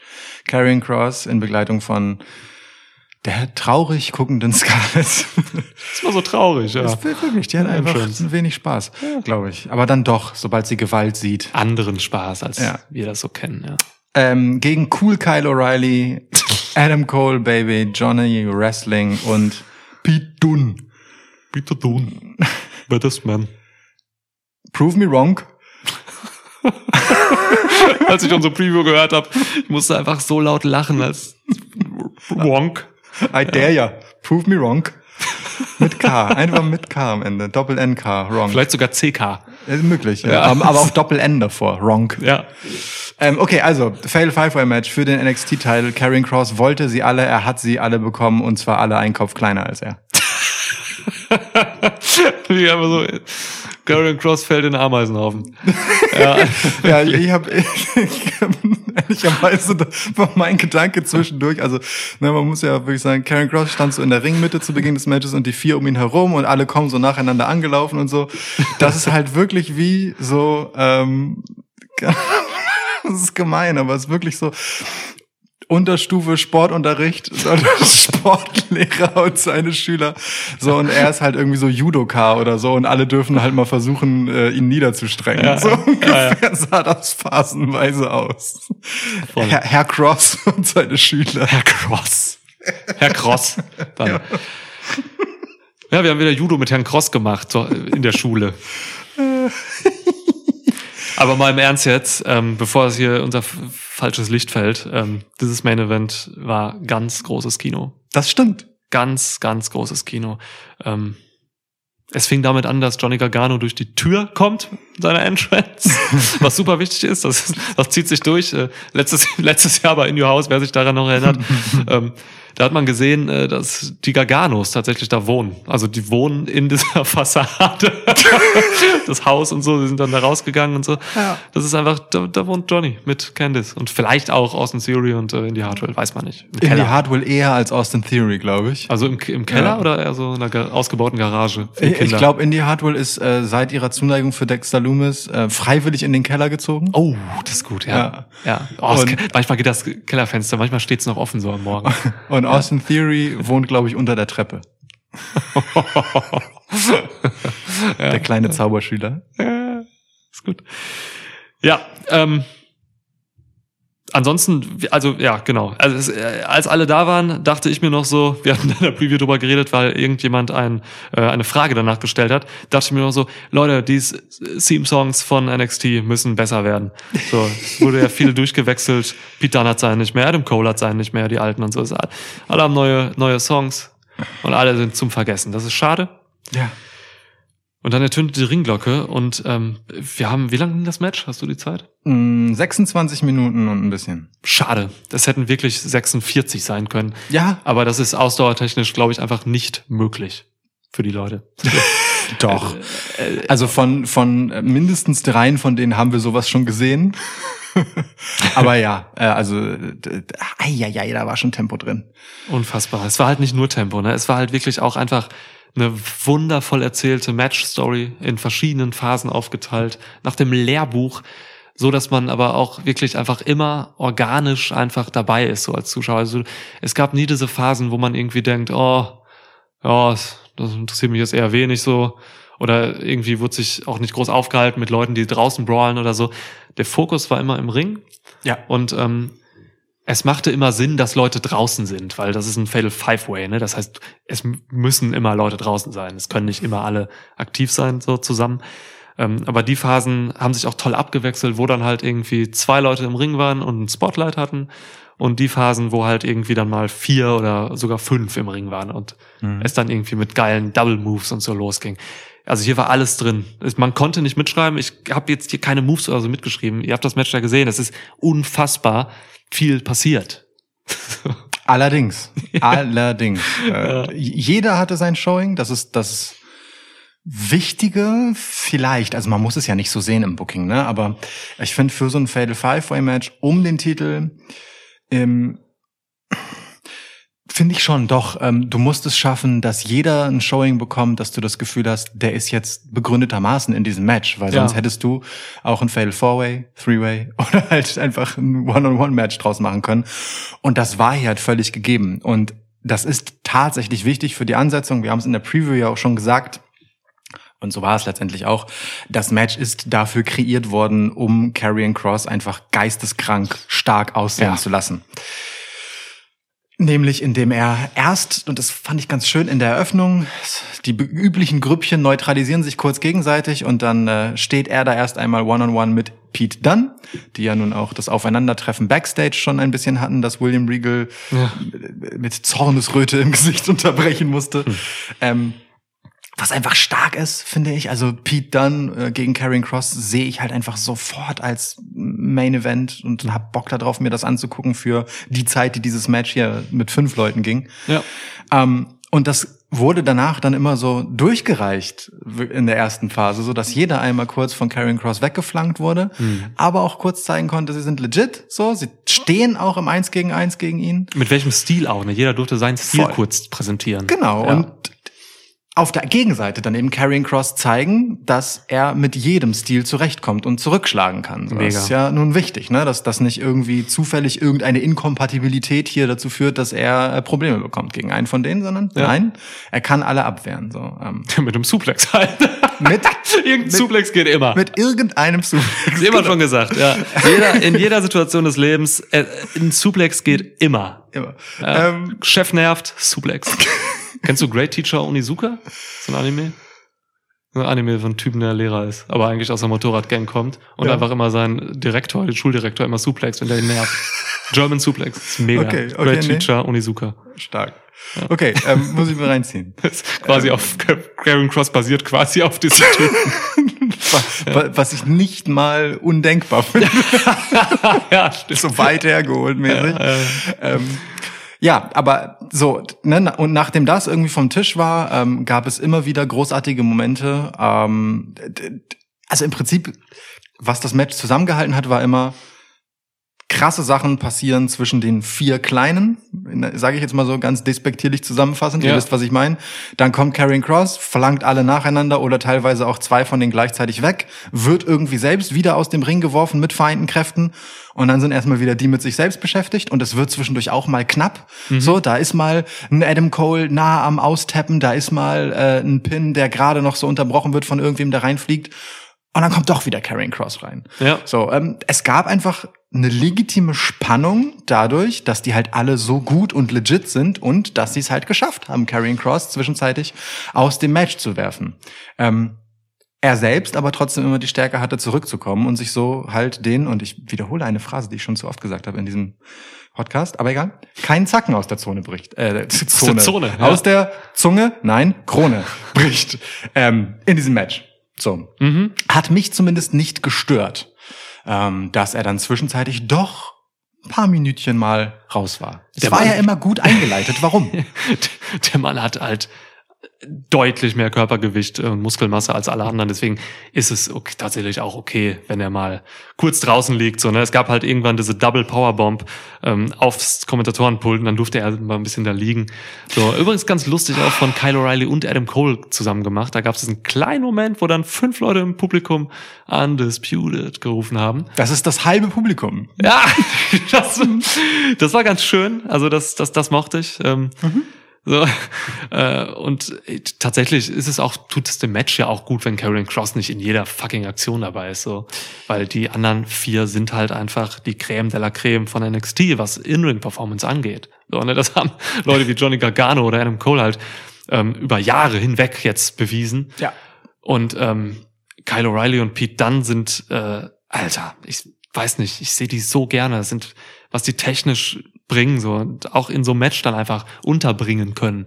Das ist ganz großes Kino. Und man muss, ich weiß nicht, also ich glaube, diese vier Leute, was die sich hier vorgenommen haben, ne, ich nehme Cross mal gerade ein bisschen raus, was diese vier sich vorgenommen haben, in der Umsetzung, das kriegt man sonst nirgendwo so geboten in dieser Qualität. Hier war alles on point. Es gibt keine Fehler oder oder Schlampigkeiten oder so. Das Schlampigste ist hier, wenn man einen Superkick ähm, irgendwie gegen die Schläfe geht, obwohl er eigentlich gegen den Kiefer gehen sollte.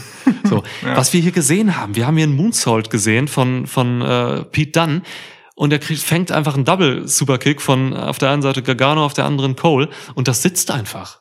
Oha, ja. Was soll denn das? Das ist doch asozial präzise. Du kannst doch nicht einfach, du kannst doch nicht so gut wresteln. Das ist technisch zu gut. So. Äh, Es ist, es ist ja auch wirklich eine abstruse Idee, sich für dieses Match vorzunehmen, ey Jungs, ihr vier zeigt einfach alle, wie geisteskrank gut ihr seid und dass Ja. ihr alle völlig legitime Herausforderer für den NXT-Titel seid. Ja. Gleichzeitig in einem Match, alle vier, keiner von euch soll irgendwie schwach aussehen. Keiner, nicht ein einziger. Okay? Ihr seht alle großartig aus. Und dabei sorgt ihr noch dafür, dass Karrion Cross trotzdem krasser aussieht als ihr alle. Und die sind so, ja, okay. Pete dann so am Ende. Wer, wer gewinnt? Ja, Karen Cross. Ah, okay. Äh, Ich glaube wirklich, so geht das Briefing für das Match. Und dann, dann schließen die sich für irgendwie acht Stunden lang ein. Dann hört man da in so einer Turnhalle und so, dann hört man so "Tuff, ah, uh, tuff", und so. Pete Dunne sagt irgendwas und dann, ja, kommen sie raus. Okay, wir haben das Match. Ja, gut. Le Le Pete Dunne, Pete Dunne, Pete Dunne ist so, ey Leute, was haltet ihr davon, wenn ich hier einen Moonsault mache? Also ich mache so, ne, so, so einen Step-Up Moonsault und ihr beide macht einfach einen Superkick gleichzeitig gegen mich und der sitzt halt einfach. Oh, ich weiß nicht, Pete, also klar würde das krass aussehen, aber meinst du nicht, das ist ein bisschen zu hart? Prove me wrong. Ja, Entschuldigung. Okay, der war ein bisschen, bisschen Du hart wolltest einfach gestaged. den, den das, Prove Me Wrong irgendwie. das, das war ein bisschen so wie Raquel Gonzalez, die sich halt für den, für den Eclipse in Position bringt. Ungefähr so geschickt habe ich das erzählt gerade. Egal. Ja, es ist, auch, es ist tatsächlich auch unglaubwürdig, wie du es erzählt hast, weil einf- einfach, also wenn man Pete Dunne ins Gesicht guckt, dann würde niemand, also niemand guckt Pete Dunne ins Gesicht und stellt die Frage, ist das nicht zu gefährlich für dein Gesicht? Gott ist mit der Mann orange. Pete Dunn. Äh, Dann sprechen Sie ihn meinetwegen drauf an. Hey Pete, ich habe gehört, es ist überhaupt kein Problem für dich, wenn man dir ins Gesicht tritt. So. Und dann guckt er halt wieder so und zuckt mit den Schultern, wie er das sonst immer tut. Done-Move. Ah, Ja. Den hatte er auch wieder, ne? Diesen Mega. Moment, als er äh, Karrion Cross in den Ring gebeten hat, so, der dann wieder aufsteht und Pete Dunn geht halt so rein und ist so, na gut, komm doch. Das lieb Ähm, ich, wirklich. wo wir gerade bei Dan sind, ähm, lass mich zu ihm noch was sagen. Ich finde, er hatte tatsächlich nach Karen Cross so vom Kräfte darstellen Mhm. das stärkste Showing. Also Pete Dunne hatte als erstes diesen Moment, wo er One-on-One mit Cross stand. Und er hatte dann noch mal so ein oder vielleicht sogar zwei Momente, eben diese Sachen, diese Konfrontation, so, ne? Wo du noch gesagt hast, boah, hier könnte man jetzt irgendwie einleiten, äh, One-on-One Cross gegen Dunne oder so. Weil die einfach krass zusammen waren immer Mhm. oft. Und ähm, wenn du mit dem Champ, mit dem dominanten Champ halt so im Spotlight zu zweit bist, dann hat das schon eine Aussagekraft. Also das ist schon, also Johnny Gargano hatte nicht dieses Standing so in diesem Match von der Stärke. Johnny Gargano hat sich natürlich anders äh, als stark präsentiert, aber halt auf einer Metaebene. Ne? Johnny Gargano hat, war in den meisten Aktionen beteiligt. Er war Ja. der aktivste Mann. Und ich habe das in der Preview gesagt, Gargano wird das hier dirigieren. so Und das hat er in gewisser Weise getan.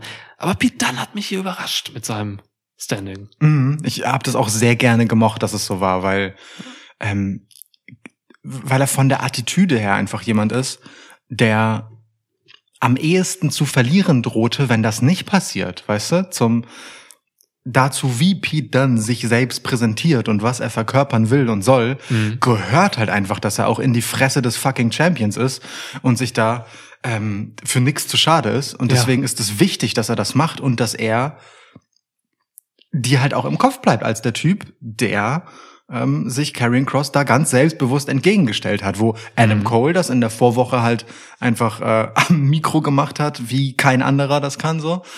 Ähm, Kyle O'Reilly sowieso, ne? Der hat vorher auch schon gezeigt, dass er sich in solche Sachen reinschmeißt. Der ist halt cool, ne? Das ist cool, Kyle. Ähm, nee, aber das auch, im Match hat er diese Momente halt durchaus auch. Aber trotzdem, Pete Dunne ist halt so jemand, ähm, gerade dadurch, dass er eben im Main-Event-Picture nicht so wahnsinnig präsent ist und eben auch nicht besonders gelenk mit seiner Zunge, wenn er Worte sprechen soll. Ja. Prove me wrong.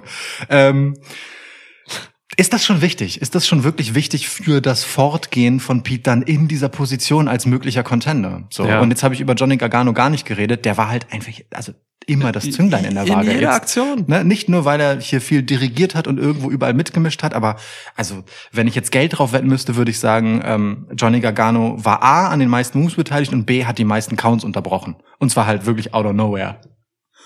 Weil er halt einfach, ja genau, er ist halt einfach routiniert am fittesten im Kopf so, ne, wahrscheinlich, was solche Matches angeht. Und macht dann einfach nicht den Fehler, dann nicht zu einem zu einem Break zu gehen oder so, ja. Ja. Ja, ja, das ist, äh, das, das sah man hier schon. Ähm, er hat aber dann auch noch seine Wrestling-Phase gekriegt, so, da war er auch so ein bisschen Johnny Takeover im Sachen von äh, widerstandsfähig, ne? Da hat, Ja.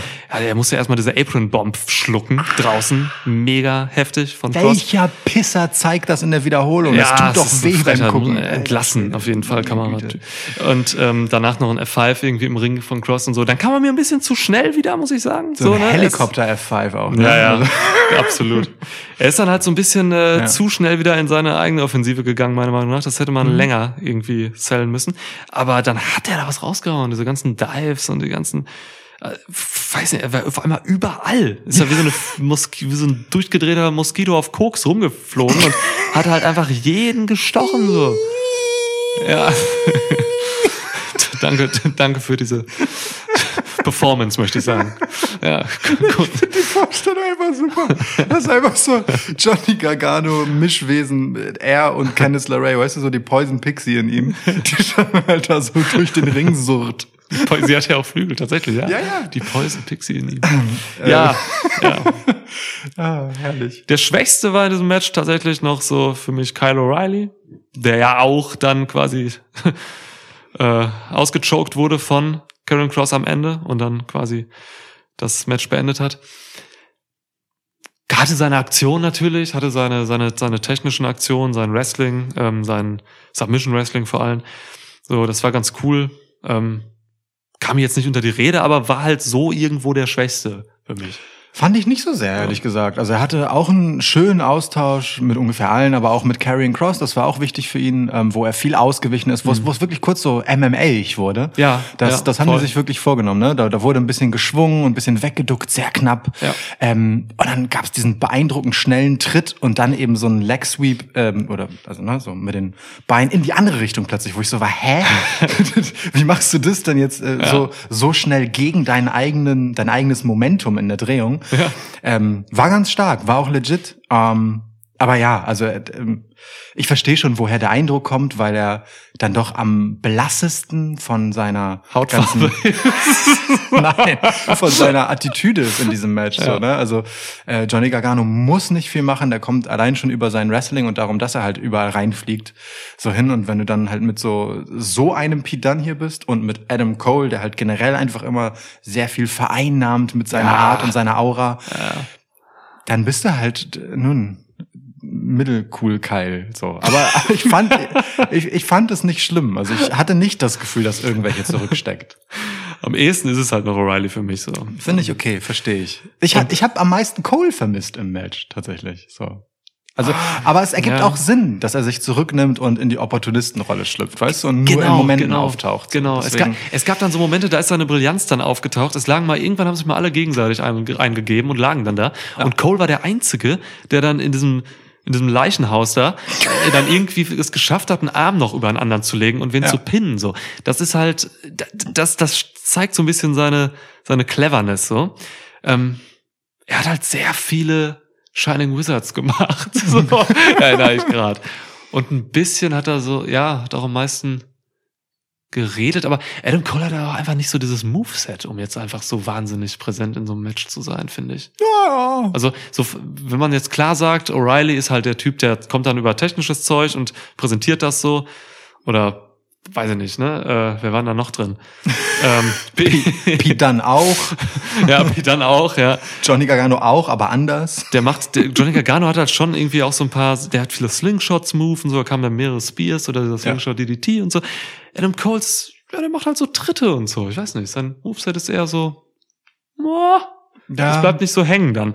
Irgendwie, aber ja, klar, Adam Cole bleibt einfach immer grundsätzlich irgendwo hängen, weil er halt eben dieser Charakter ist. Er kann auch noch einen Kopf kleiner sein, meinetwegen, Ja. als jetzt. Und es gab diesen asozial fiesen Neckbreaker gegen äh, Kyle O'Reilly. Aua. Ja, ja. Aua. Das war halt auch so eine Phase, da dachte man, okay, fuck, jetzt könnte Cole das hier gewinnen. Also ich habe irgendwie nie gedacht, dass Karen Cross hier verliert. So, das war zu offensichtlich, dass das nicht passiert und dass dieses Match dazu da ist, um Cross legit zu machen. Aber es gab für fast jeden, außer Gargano, gab es diese Momente, wo ich dachte, boah, fuck, okay, jetzt wird's eng. Kriegt er den? Ja, So, holt Ja. er jetzt den Sieg hier? voll. Das ist gut erzählt. Das ist Gut einfach erzählt, Gut, das ist ja. einfach gut erzähltes Wrestling. Also das letzte Ja. Drittel des Matches war legitim spannend, weil man halt nicht wusste. Mhm. Ähm, also ich, auch ich, ne, hätte auf keinen Fall gesagt, hier geht nicht Karrion Cross als Sieger hervor. Aber man hätte durchaus erzählen können, naja, da wurde halt entsorgt. Der liegt jetzt halt irgendwo draußen rum und bleibt da halt und ist niedergeschlagen worden und äh, so, dann gewinnt halt irgendjemand anders die Nummer, weil er es nicht schafft, rechtzeitig zurückzukommen oder so. Ja. Hätte man mir äh, glaubhaft machen können im Kontext dieses Matches. Einzige Schwäche, ähm, die ich festmachen würde, hat mit dem Publikum zu tun. Das ist ein riskantes Spiel, was man hier gemacht hat, weil ähm, wir hatten hier halt nur eine Live-Crowd, auch wenn das äh, zwei halbe Basketballmannschaften ohne Ersatzbank waren. Eben waren es Fußballmannschaften ohne Ersatzbank. Ja, ich gehe immer weiter runter. Je, also das Publikum war auf jeden Fall ein Eins gegen eins Boxkampf. Na, also komm. Ein Schachspiel eher. Also, ähm, dieser Mensch, der auf jeden Fall hier stand und alleine Tischtennis gegen eine hochgeklappte Platte gespielt hat. Gleich sind wir beim Golf. Ja, ich war gerade schon bei eins. Also egal. Ähm, das sehr wenig zahlreiche Publikum hier ähm, war auf jeden Fall richtig hart dabei in dem Match. So, äh, Ja. man, man kann finden, dass sie vorher zwischendurch mal durchaus müde waren und auch im in den besseren Matches, also dem ganz am Anfang, nicht wirklich aufgewacht sind. Hier waren sie auf jeden Fall dabei. Und das war zwischenzeitlich schon ein bi- bisschen traurig, weil ähm, du hast ja halt ein Match, das für deinen Champ gestrickt wurde, um ihn stark aussehen zu lassen. Und dann gibt es halt ähm, This is Awesome Chance und Fight Forever Chance genau dann, wenn der halt draußen rumliegt und nix macht. Ja. So, ne? Also da hat man halt schon gesehen, auch für das Publikum steht Karrion Cross nicht für NXT. Ja. So, und äh, hat nicht diese NXT-Momente. Es gab sie auch, so, es gab auch Chance in Momenten, wo er was gemacht hat, das ist okay, aber äh, die lautesten und bei mir äh, nachdrücklichsten äh, Hinterbliebenen sind dann die gewesen, wo er selber gar nicht da war. Was auch nicht schlimm sein muss, vielleicht spielt es ein bisschen in diese Meta-Heal-These rein, die ich vertreten habe in unserer Preview, ne, dass ähm, ein Champ wie Karrion Cross genau so halt auch sein Heat ziehen soll, indem man halt das Gefühl hat, der ist, der steht gar nicht so richtig für NXT. Ähm, trotzdem, also ne, das, das fand, Dafür ich, ist er zu fand ich ein wenig. bisschen ironisch. Für diese Art von Meta-Heal ist er zu wenig klarer Heal, ne? Irgendwie. Ja, Ja, stimmt schon irgendwie mehr so ein Chaos-Typ, der da so rumgeht. Und irgendwie, also, boah, ja. Ein- Einzig richtig klarer Face war ja Kyle O'Reilly in diesem Match, ne? Das ist auch Ja. bemerkenswert. Ja. Bemerkenswert wenig. So.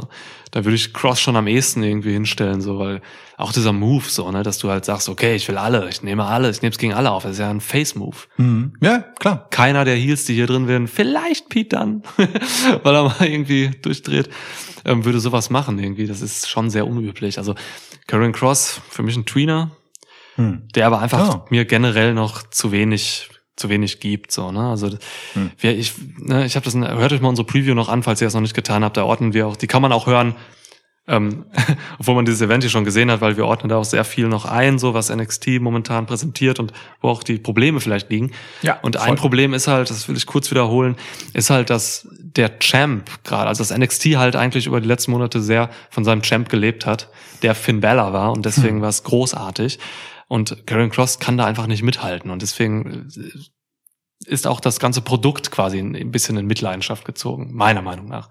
Das ist halt fies, ne? Weil Ja. ich, ich weiß gar nicht, wie viel Karrion Cross dafür kann, weil eigentlich hätten wir diesen Finn Balor Run ja gar nicht gehabt.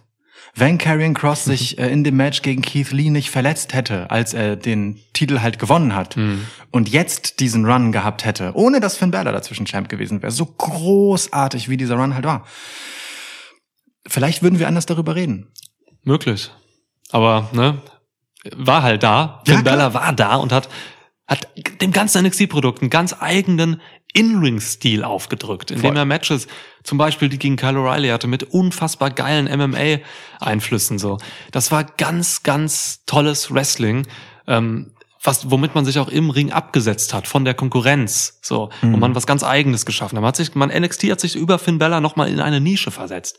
Und die Nische von Karen Cross ist einfach nur ein, keine Ahnung, ein stumpfes Golf, ein stumpfer Golfplatz. So, wo es halt, um jetzt das, das Golfding echt zu bringen. Ähm, weil der Mann halt einfach mit dieser Inszenierung sich erschöpft hat Mhm. dieser Entrance wirkt nicht mehr.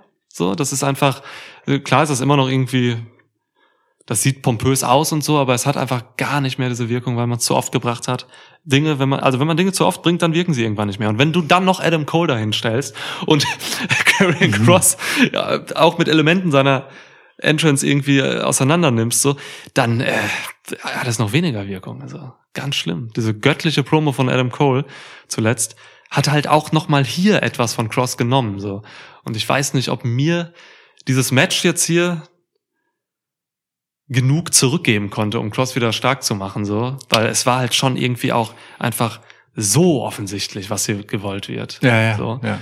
Und ähm, da haben zu viele andere gearbeitet. Natürlich hat Karen Cross, ich will jetzt nicht sagen, dass Karen Cross hier irgendwie in dem Match nicht abgeliefert hat oder so. Karen Cross war großartig in diesem Match. So, Auf jeden ne? Fall, Ganz, ja. Alle seine Aktionen waren top. Ja. Aber reicht mir das? Ist das, ich glaube nicht. So. Also, ne, auch, Ja. an, auch im Gegensatz zu Raquel Gonzalez zum Beispiel im Match davor, da hat jede Mimik gesessen, jedes Timing, so, da, da gab es halt einfach einen fucking Double Saito Suplex. Bist Ja, du bescheuert oder Stimmt, was? der hatte zwei Leute da drin. Ja. Was So. Ja. Und, und, und auch, äh, kurz Honorable Mention, Double Gargano Escape. Fand ich auch nice. ähm, Ja. Generell gerne doppelte Submissions. Finde Ja, ich ja. ich durchaus unterhaltsam. Ähm, ich verstehe voll, was du meinst. Ähm, andererseits ist es halt auch ein ganz interessanter Move, weißt du? Du hattest diese Finn Balor Phase, äh, wo, wo es halt eben sehr sportlich war, ne? so MMA-esque, so Ja. legit äh, wirken wollte, was NXT so macht. Stiff auch. Ja. Ähm, und ähm, dann hast du halt Karrion Cross, der als Champ kommt, der ja im Prinzip diesen Hintergrund hat, ne? Ja. So, aber ähm, von seiner Inszenierung halt eher über das Mythos-Ding kam, der aber letztendlich gegen Finn Balor seinen Titel dann auch e- eben ganz unmystisch und unglamourös geholt hat. Ne? Äh, irgendwie ohne Eingreifen, ohne irgendwelche übernatürlichen Dinge, sondern einfach wirklich, indem er d- Finn Balor ziemlich wütend verdroschen hat. So ganz, ganz harte Nummer. Und wenn dann Adam Cole rauskommt und sagt halt so, hey, ne, du hier mit deiner fancy schmancy, dies, das, bla, bla, bla, ey, was, ne, auf was machst du hier so? Und seine Antwort ist aber, ja, okay, dann komm doch. Du und du und du und du. Und ich klatsch euch alle. Und er macht halt genau das, ohne dass jemand eingreift, ohne dass es ein Sneaky Pin ist, ohne irgendetwas, so, äh, während er selbst zwischendurch noch harte Moves einstecken muss, so dann geht das schon in eine okay Richtung, erzählerisch. Dann finde ich das schon in Mhm. Ordnung. Das Einzige, was man hier halt anlasten kann, ist, dass Karrion Cross vielleicht ein bisschen zu wenig präsent war dann doch. In diesen Momenten, in denen die anderen vier die Arbeit gemacht haben. So. Also man hätte mehr gegen ihn noch arbeiten müssen. So Ja, und er hätte sich noch sichtbarer äh, seine Dominanz ausspielen müssen, ähm, auch über längere Phasen. So, es ist halt immer wieder geglückt, ihn aus dem Match rauszunehmen, den anderen. Mhm. Was okay ist, weißt du, weil Weil es halt drei waren oder so, die dann drauf sind oder vier sogar. Genau, ja. ne? Ja. Wenn das halt reicht und es sind halt vier der besten Wrestler auf diesem fucking Planeten, dann ist das ja auch in Ordnung irgendwie ja, und irgendwo, legit, ja. weißt du? Ja. Er kommt dann ja trotzdem zurück und holt das Teil nach Hause. So. Ja, ja. Ne? Also, so. Ich, ich finde es schon ganz okay, so. Aber ich bin trotzdem bei dir. Das Pompöse funktioniert nicht mehr. Siehst du Cross äh, kurz- oder mittelfristig oder vielleicht sogar langfristig jetzt bei Raw? Da mache ich mir überhaupt keine Gedanken drüber im Moment, ehrlich Nee? gesagt. Okay. Nee. Okay. Ähm, aber ich glaube, das ist ein Typ, der kommt äh, beim Draft. Wenn mal wieder gedraftet wird, dann, Okay. dann geht der zu Raw. Ähm, bis dahin ist der erstmal NXT. Ja, das denke ich schon. Ich, ach, ich weiß nicht, ich sehe, ich, ich sehe Vince halt eher nach Scarlett Ja. äh, trachten als nach Karrion Cross. ja, ist was dran, ja. Na wirklich jetzt. Also, ähm, ja. Ja, musst du gar nichts mehr zu sagen. Ist, ja. Ich, ich glaube, der ist auch zu, zu kampfsporty und so für Vince. Das ist zu, we äh, zu wenig so ein, so ein klassisches Powerhouse-Typ, weißt du? Der sieht ja auch, jetzt- also klar, ne, der ist groß und der ist breit, der, der sieht halt schon kraftvoll aus, aber der ist halt kein Braun Strowman, Bobby Lashley, Drew McIntyre-Typ. Von seiner Erscheinung her irgendwie. Ah, Ich finde schon, Findest weil der du? hat ja, der hat Okay. ja sogar, der hat ja sogar wirklich das klassische Powerhouse Moveset im Vergleich auch zu ne, zu den, äh, keine Ahnung, zu McIntyre und so. Ja. Ich finde, also ne, weil Cross halt wirklich nur über Throws kommt und so. Der macht halt, der macht halt relativ wenig von dem ganzen MMA-Ding. So, das hat er auch drin natürlich. Das ist äh, wirklich sein Background. Das, das kann man nicht aus ihm rausprügeln. Aber, aber ich finde ihn schon, äh, er gehört schon zu dieser Riege von klassischen äh, Powerhouses, die im Main Roster so vertreten sind. Und ich glaube, da gehört er auch mittelfristig hin. Lass mich präzisieren, was ich meine. Ich meine wirklich seine physische Erscheinung, wie er aussieht, drängt so. sich nicht so sehr Vinces Geschmack auf wie Drew McIntyre, Bobby Lashley, Braun Strowman, weil er nicht sofort einfach aussieht wie so ein Freak. Mhm. So. Also klar ist das einfach ein breiter, trainierter, großgewachsener Kerl. So. Ja, ja. Aber der sieht halt einfach nicht aus wie ein Monster, bis er anfängt zu wresteln. Ich würde die gerne mal alle nebeneinander sehen. Ja, ich also auch. ich, ich glaube schon, er macht neben McIntyre und Lashley jetzt mal als Beispiel einfach, macht er schon weniger her. Hm? Ist ne, macht ein bisschen mehr her als Rollins, aber vielleicht auch erschreckend wenig viel mehr als Rollins. Das denke ich auch. Rollins ja, ist genau. halt echt tatsächlich, der ist groß und so. Ja. Oh, ich würde mal gerne Karen Cross neben Randy Orton sehen. Ich, das wäre ich, interessant. Ich glaube wirklich, Karrion Cross im Main Roster, rein von seiner Erscheinung, ist halt einfach ähm, mehr oder minder ein durchschnittlicher Typ. Kannst du mal seine Größe bitte einmal? 1,93 laut Wikipedia. 1,93, okay. Damit ist er tatsächlich, ich glaube, Orton ist größer. Ja, ist er. 100, 120 Kilo, sagt Wikipedia. Okay, So, also da, da ja. gibt's auch viel. Also weißt du, Ja, ja, ja, ja. der ist dann halt nicht mehr der Riese. Der muss schon dann übers Wrestling kommen. Ja. Und ich weiß halt nicht, ob Vince das Spannend. sieht. So, weißt du? Deswegen. Für, für mich ist er erstmal NXT-Champ und hat da ein bisschen was zu tun. Ich weiß nicht, wie lange er das sein wird. Was denkst du? Mal, mal einfach gefragt. so.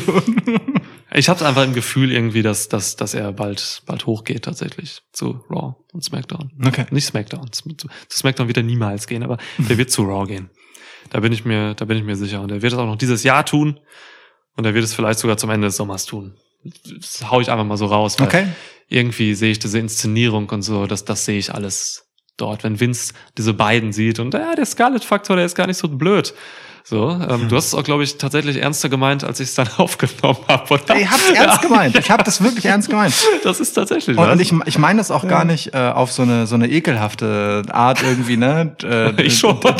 Der, der, der alte Mann leckt sich die Finger nach dem jungen Blonden so, Ja. sondern wirklich einfach so, äh, wenn Vince die Kombination Scarlett Karen Cross sieht, dann denkt er sich halt so, boah, der Typ, wenn er mit der rauskommt, das ist krass, wie, wie das geht. So. ja, ja. Eher als wenn er einfach nur Karen Cross sieht und sich denkt, boah, dieser Typ mit dem Gladiator-Rock, den will ich haben. Okay, ja. Der, der hat er ja auch schon in Ivar und Eric. Ja. Ähm, Wohl ich sehe dieses cineastische so, ne, was was was man gerade mit Karen Cross macht, was halt überhaupt nicht zu NXT passt ähm, und ja auch thematisiert wird. Äh, das passt halt so gut auch zu Raw. Ne? Das Wo verstehe halt ich. einfach wirklich teilweise Raw ist ja teilweise ein schlechter Horrorfilm so. Ähm, Horror. Horror, Horror. Boah. Boah, wir sollten direkt einfach ausmachen danach. Ja, lass mal machen. Ja. Ist es nicht ein bisschen plötzlich? Ja, ist ein bisschen Plätze, das kann Ja, man nicht machen. Lukas hatte schon den, den Finger auf, auf, dieser, auf dieser Maschine, die unsere Stimmen aufnimmt. Und dann, äh, dann hatten wir uns noch mal so kurz angeguckt. Und, äh, In diesem Podcast, Podcast sind schon abstrusere Dinge passiert und plötzlichere Enden äh, eingeleitet worden. Oder Ja. eben halt auch einfach nicht Aber- eingeleitet und einfach passiert, aber das war zu plötzlich. okay. Ja. Denn ähm, sind wir mit dem Match durch. ja, mit dem ganzen Event sogar. Das hat abgeliefert, das Match. Das Match das hat Event eher abgeliefert, nicht so. ja. Nee. Gut, okay.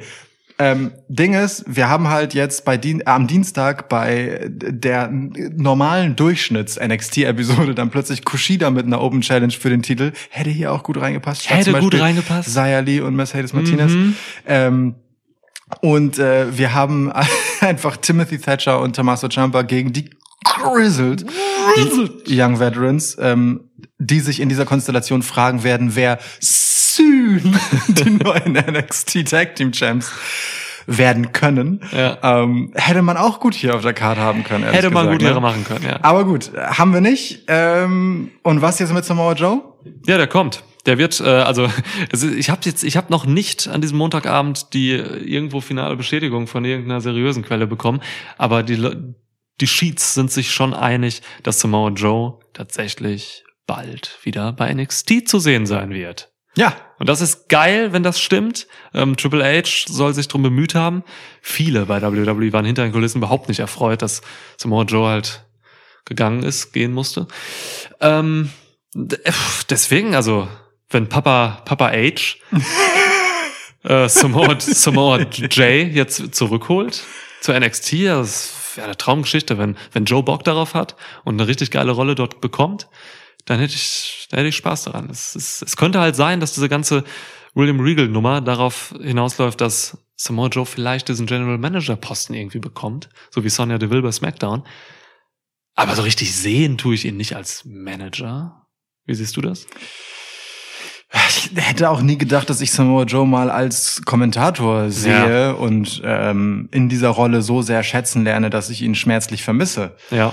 Ne? Also mir ist scheißegal, in welcher Rolle Samoa Joe im Wrestling TV zu sehen ist, gebt mir das. so.